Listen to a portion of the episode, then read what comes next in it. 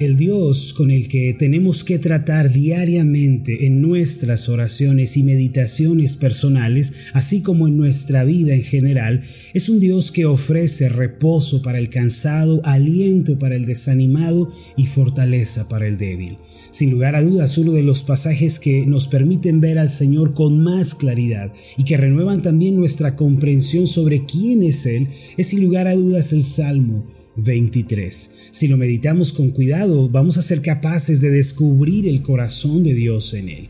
De manera progresiva, mientras leemos y meditamos este salmo, vamos abandonando la idea de un Dios indiferente y frío en relación a nuestras vidas personales. Y cada vez más nos acercamos a la idea de un Dios misericordioso, bondadoso, que interviene en nuestras vidas, que nos ayuda y nos sustenta en todas las áreas.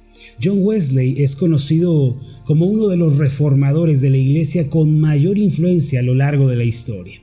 Su vida y su historia tuvieron lugar en el siglo XVII. Él creció bajo la influencia rígida de la iglesia anglicana, en donde Dios era presentado como un ser frío e insatisfecho. Por esta razón muchas personas vivían con un temor opresivo en lugar de disfrutar de una dulce comunión con el Señor. Aquella era una época en la que muchos predicadores imponían pesadas cargas sobre la gente y los instaban a observar complejos rituales formalistas. Sin embargo, un evento muy significativo tuvo lugar en la vida de un joven John Wesley, que terminó desencadenando una comprensión más clara sobre Dios y su carácter. Una noche fría mientras John Wesley regresaba al colegio cristiano, en donde él estaba estudiando para convertirse en pastor, entabló una conversación con el conserje.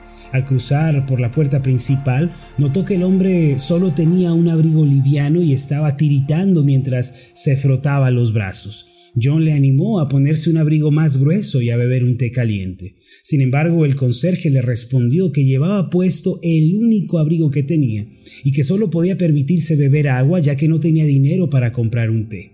Aunque este hombre estaba tiritando, añadió que estaba agradecido con Dios por el abrigo que tenía y el agua que podía beber, así como las piedras sobre las que dormía por la noche. Estas palabras tuvieron un tremendo impacto en la vida de John.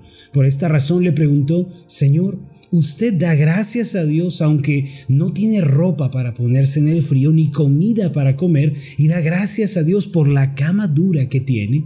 ¿Acaso hay algo más por lo que usted dé gracias a Dios? le preguntó John. El conserje le miró fijamente a los ojos y le respondió, yo le doy gracias a Dios por haberme dado la vida y el ser por darme un corazón para amarle y un deseo para servirle. Cuando el hombre vio el interés de John, continuó diciéndole, muchacho, esta vida no es duradera. Lo importante no es lo mucho que tenemos, sino que podemos disfrutar de comunión y conversación con Dios. Lo que más valor tiene es que Él se compadece de nosotros, nos mira con ternura y nunca nos deja por más que haga frío. La visión de este hombre pobre, sin aparente educación, sacudió el mundo de John Wesley por completo, quien hasta el momento solo veía a Dios a través de los ojos del formalismo y la religión. Esto hizo que John cambiara su perspectiva acerca de Dios, acerca de su carácter y de la manera en la que podía relacionarse con él. Esto terminó llevando a John Wesley a profundizar en las escrituras, buscando a ese Dios compasivo, a este Dios tierno del que había escuchado aquella noche. Años más tarde, en su ministerio, las multitudes se agolpaban en cualquier lugar en donde John Wesley predicaba. Miles de personas abarrotaban los recintos para escuchar la predicación de Wesley, que se caracterizaba por compartir acerca del Dios que se compadece del hombre, que le tiene misericordia y le ayuda. Con toda convicción, Wesley predicaba sobre la realidad del infierno y del castigo eterno, pero siempre añadía que Dios ofrecía salvación y vida eterna por medio de Jesucristo. Uno de sus pasajes favoritos era el Salmo 103, versículos 13 y 14, que dice, Como se compadece el Padre de los hijos, se compadece Jehová de los que le temen, porque Él conoce nuestra condición, se acuerda de que somos polvo. Mis amados, nuestra visión sobre el Dios de la Biblia tiene que renovarse por medio de lo que Él nos ha revelado en su palabra. Tenemos que pasar de la idea de un Dios frío, distante, insatisfecho, a un Dios de misericordia y gracia. Ahora, ¿qué es lo que la Biblia nos enseña acerca de Dios? El Salmo 23, versículos 2 y 3 declara lo siguiente, en lugares de delicados pastos me hará descansar junto a aguas de reposo me pastoreará, confortará mi alma, me guiará por sendas de justicia, por amor de su nombre. Acompáñeme para que juntos descubramos el significado de estas palabras y contemplemos a Dios quien ofrece misericordia y mira con compasión a aquel que se acerca a Él. El texto de hoy comienza diciendo, después obviamente del versículo 1 que afirma que Jehová es nuestro pastor, Dice este versículo 2 que Dios nos guía a través de pastos en donde nos ofrece descanso y reposo. Ahora, ¿cuáles son estos pastos? A los cuales nos lleva el Señor. En Juan capítulo 10, versículos 9 al 11, está escrito lo siguiente, Yo soy la puerta, el que por mí entrare será salvo, y entrará y saldrá y hallará pastos. El ladrón no viene sino para hurtar y matar y destruir. Yo he venido para que tengan vida y para que la tengan en abundancia. Versículo 11, yo soy el buen pastor. El buen pastor su vida da por las ovejas. Cuando nosotros creemos en Cristo, le reconocemos como Señor de nuestra vida, entramos por la puerta de la vida y del otro lado, como dice este pasaje, encontramos esos pastos verdes que sacian nuestra alma. El diablo, quien es el ladrón, solo viene para robar, matar y destruir. Ahora, ¿qué es lo que roba el diablo? Primero, él se enfoca en robarnos la paz por medio de las adversidades y los problemas de la vida. Él quiere que nuestro corazón se llene de ansiedad, de intranquilidad, de preocupación. En segundo lugar, el diablo trata de matar toda esperanza, trata de apagar o debilitar nuestra fe. Él sabe que la persona que no tiene fe va a ser arrastrada por la depresión y la preocupación y será esclava de la amargura. Por último, Él quiere destruir nuestras familias y nuestras vidas. Una persona que no tiene paz y que a su vez ha perdido toda esperanza es una persona que se vuelve autodestructiva. Es decir, comienza a destruir todo a su alrededor. Destruye su hogar, su matrimonio, sus finanzas, su salud, su cuerpo, todo lo demás. No obstante, el Señor Jesús dice en este pasaje de Juan 10, versículo 10, Yo soy el buen pastor, el buen pastor su vida da por las ovejas. Amados, Jesucristo murió en la cruz para ofrecernos a nosotros, que somos sus ovejas, esos pastos de la gracia que están al pie de la cruz. Esos pastos son los que sacian la vida del hombre, es lo que satisface nuestro ser y no se encuentran en el humanismo, en la superación personal, tampoco están allá en la filosofía, en las religiones humanas, no, solamente están en Jesucristo. Él es el buen pastor y se hace presente entre nosotros por medio del Espíritu Santo para conducirnos a la paz. Es ahí, al pie de la cruz del Calvario, en donde hallamos un verdadero lugar de reposo en los prados de Jesús. Si usted viene hoy a Jesucristo, no importa cuál sea su carga o el motivo de su aflicción, puede hallar pastos y puede ser saciado. Ahora, ¿cuáles son estos pastos verdes de bendición que nosotros encontramos al pie de la cruz? Primero, son los pastos del perdón de nuestros pecados y la reconciliación con Dios. Hoy en día muchos no pueden lograr la paz del corazón debido a que no pueden librarse de la culpa que sienten por haber fallado y pecado.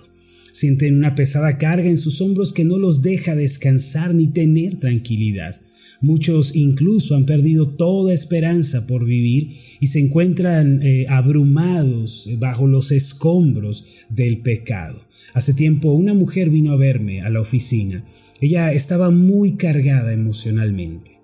En cuanto llegó vi que no dejaba de tronarse los dedos, su mirada estaba como perdida. Le pregunté cuál era su problema y ella me relató una historia muy triste. Había entrado hacía años en una relación inmoral con un hombre casado. Aquel hombre le había enamorado y había prometido que dejaría a su esposa para irse a vivir con ella. Sin embargo, después de tres años no había sucedido esto y el hombre parecía que nunca iba a cumplir su promesa. Entonces ella quedó embarazada. Para ella era una gran noticia, pues pensaba que eso haría que su amante dejara a su esposa y se fuera a vivir con ella. Sin embargo, cuando le dio la noticia al hombre, él la golpeó y la amenazó diciéndole que debía abortar. Obviamente ella no quería hacerlo en un principio. Cuando pasaron los días, ella pensó que lo mejor sería abortar a su bebé, así que se dirigió a una clínica clandestina y se practicó un aborto. Entonces ella comenzó a vivir el infierno en esta tierra. Día y noche era abrumada por pensamientos de muerte. Eres una asesina, mataste a tu hijo, él no se podía defender y tú le quitaste la vida, no mereces vivir.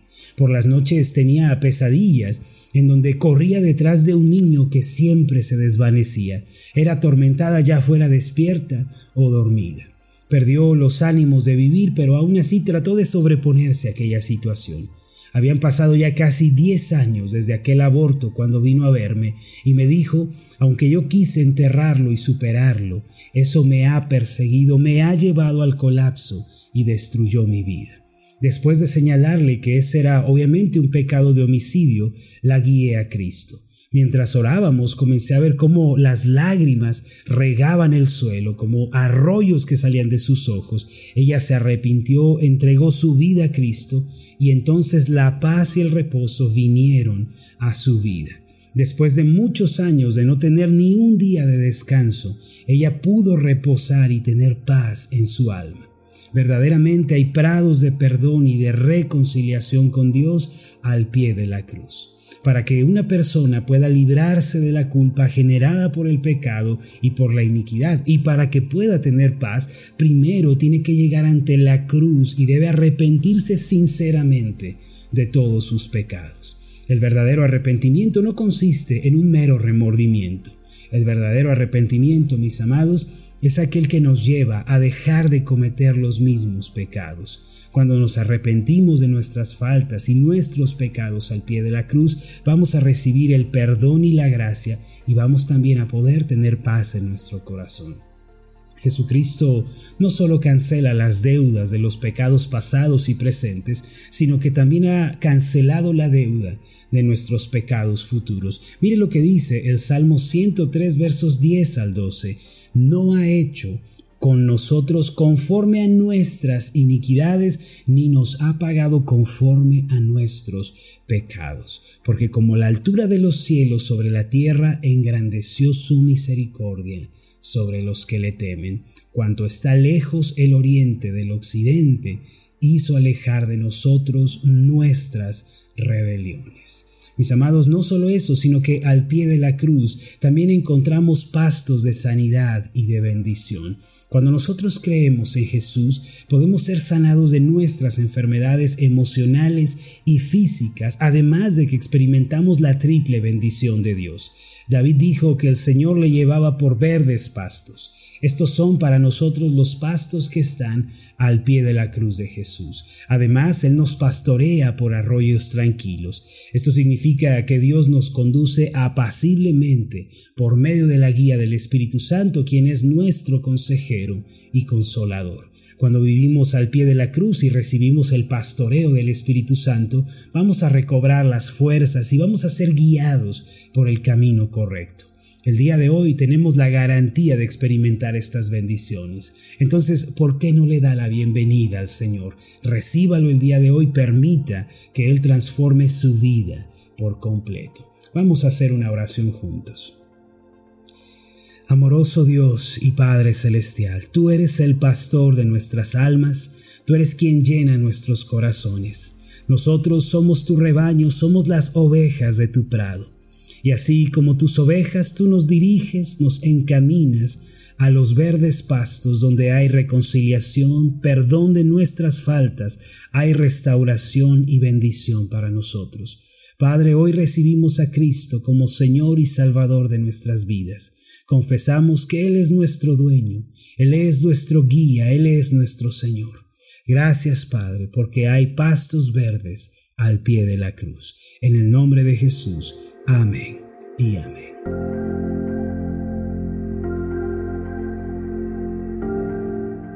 Hola, ¿qué tal? Mi nombre es Marlon Corona, soy el pastor de la iglesia Ascender en la ciudad de Zapopan, Jalisco, en México. Le agradezco mucho por haberme seguido con esta meditación. Mi oración siempre es que usted sea prosperado en todas las cosas y goce de una buena salud, así como prospera en su alma. Lo invito a que ore por las meditaciones Ascender y le pregunte a Dios cómo puede usted ser de bendición para este ministerio. Las meditaciones Ascender son impulsadas y apoyadas por nuestros oyentes. Reciba un fuerte abrazo de mi parte. Que Dios le bendiga. Hasta la próxima.